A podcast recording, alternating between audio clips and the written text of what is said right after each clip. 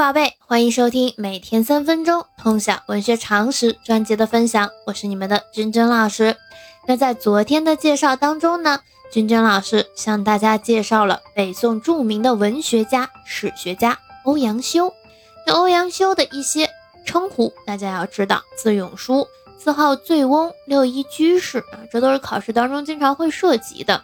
以及呢，他的一些人生的简单经历，我们有介绍。还有呢。他在诗词散文方面的成就，大家要清楚。欧阳修这个人呀，他是当时文坛的领袖，对于优秀的人才，他也有积极的引荐啊。那我们要知道这些就可以了。还有欧阳修的一些代表作品。那我们今天呢，向大家介绍的是唐宋八大家之一，北宋的散文家苏洵。那我们现在就开始今天的分享吧。苏洵，字明允。字号老泉，梅州眉山人，也就是今天的四川眉山人。他是北宋的文学家，与其子苏轼、苏辙并以文学著称于世，世称三苏啊。这个要知道，均被列入唐宋八大家之一啊。所以呢，这个他们家的父亲啊，还有这个两个儿子都非常的厉害啊，都被列为了唐宋八大家。苏洵呢，擅长于散文。尤其擅长政论，他的文章议论明畅，笔势雄健，著有《嘉佑集》二十卷及《释法》三卷，均与《宋史》本传并传于世。我们具体啊，重点来说一下苏洵的散文特点。苏洵的散文论点鲜明，论据有力，语言锋利，纵横恣意，具有雄辩的说服力。欧阳修和曾巩。都曾称赞过他的文章。他的文章艺术风格以雄奇为主，而又富于变化；一部分文章又以曲折多变、迂徐婉转见长。注意我用的一些词汇啊，这里目的是给大家多积累一些常见的形容人的创作风格的词汇。他的文章呢，语言古朴简劲，凝练隽永，但有时候呢，又能铺陈排比。尤善作形象生动的妙喻。苏洵的散文最突出的特点，这个要注意啊，语言犀利，言必重，实之过，对北宋社会的阴暗进行毫不留情的揭露和鞭挞。但同时呢，在剖析问题严重性的过程中呢，他又会巧妙地转折笔锋，淡化笔势，改变文章节奏，缓和文章语气。使人得以接受他的犀利与委婉，多体现于针砭时弊的文章当中所以，我们写文章也要注意啊。当你觉得某一个现象、某一个社会现象不太合理的时候，你可以去发表你的观点，去评论它不对的地方。但是啊，也不要言辞过激，好吧？你一定要去稍微中和一下，以委婉的语句去表达，这样才能更利于、更易于别人接受。那苏洵的文章呢，多为论辩文，他的论辩文与杂文的比例为六比一，字数为十比一。前者呢，论辩文约有七万字，后者杂文只有七千字。论辩文必须把道理说透说深，使人没有辩驳的余地。苏洵为了达到这个要求，他毫不掩饰地承认自己对战国纵横家的爱好。他汲取了纵横家的雄辩手法，但是呢，不学习他们的为人。纵横家呢，往往善于运用对偶、排比等铺张的手法，使文章气势磅礴、感情充沛、锋芒所至、所向披靡，给人一种雄健刚强的感觉，极具鼓动性。注意啊，我把纵横家的特点也讲了。这一点呢，主要体现在一般的议论社会现象。历史现象或阐明个人观点的文章当中，苏洵精于物理而善识权变，在他的论说文中，论点精深，说理透彻。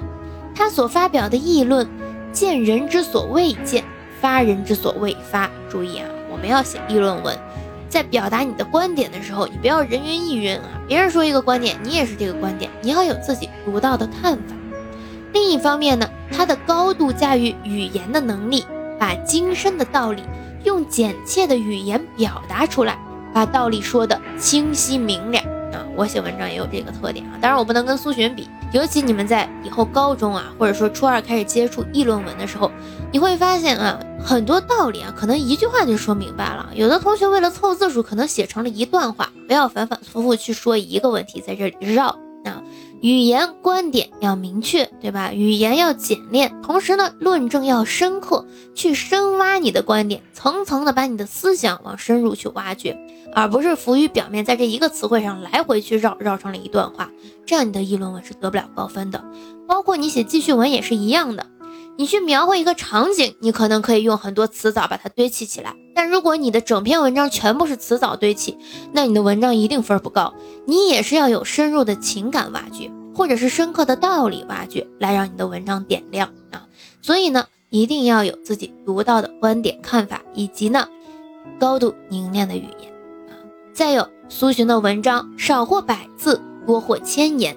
但不管文章内容多少，也不管是议政还是议兵的，是易经的还是易史的，他都在文章的结构上精心布局谋篇，因物复形，构思出工整严谨而又富于变化的形体啊！这也是为我们写作文指导了。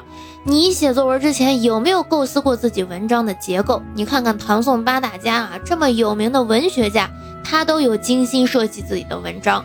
那你是不是有很多同学是想到哪儿写到哪儿？所以，我们为什么要花这么大力气去介绍这些作家，介绍他们的作品？你去学一学这些有名的文学家，他是怎么写文章的？他写出来的文章是怎样的特点啊？是怎么样去用一些语言去修饰的，去阐明自己的观点的？对你写作文非常有帮助啊！多去读一读优秀人的文章啊，而不是拿着现在的白话文去读一篇再读一篇，有用。但是呢，提升还不够高啊！多去读一读古文，对你的文学素养的培养有很大的帮助啊。他就像一位高明的建筑大师，把文章的内容和形式有机的统一在了一起，独具匠心的设计出一幢幢风格各异的建筑啊。苏洵的文章字字玑珠，句句珍宝，既古朴凝练，又生动形象，妙语连篇，内涵丰富。使人读了回味无穷，他的论文见解亦精辟。苏洵提倡学习古文，反对浮艳怪色的实文啊。咱们有的同学写的就有这一类的文章，主张文章应有为而作，言必重当时之过。也就是说，你们写文章要能反映社会现象、社会问题，要往深一点去看。强调文章要得乎无心，写胸中之言。他还探讨了不同文体的不同写法和共同要求。他特别善于从作品比较中品评各家散文的风格与艺术特色。你看到了啊，大文学家都去品评不同作品中的风格和艺术特色。你连别人的一些优秀的作品都不读，你怎么能指望自己写出好文章呢？对吧？那我们再说苏洵的诗作啊，他作诗不多，善写五古，质朴苍劲。但总的成就远逊于散文，但是苏洵在谱学的领域研究啊贡献巨大，他创造了现代修谱方法之一的苏式谱例，影响巨大，至今呢仍然是许多地方和姓氏的修谱范例。其谱例特点是篇幅大，记载内容多。苏式谱例与欧阳修创立的另一谱例一道，被世人称为。欧苏普利，这个有的同学可能没听过，我们作为补充就行。那我们今天的分享就到这里啊。同时呢，因为开学啊，这两天给大家有免费课，去我的千聊平台去听这个免费课程。语文课堂三步走，重点讲你的课前怎么预习，课中怎么听课记笔记，课后怎么复习回顾啊。有的同学不要觉得这个事情很简单，我讲的很多方法你不一定啊之前用过，好吧？那大家用心去听啊，在千聊搜索我的直播间君君老师的语文课堂，就可以直接关注。如果加了我的微信啊，或者是微博，你直接就可以在那个链接里，我稍后发，那大家点就行了。没有的话呢，就搜啊千聊搜君君老师的语文课堂。那我们明天。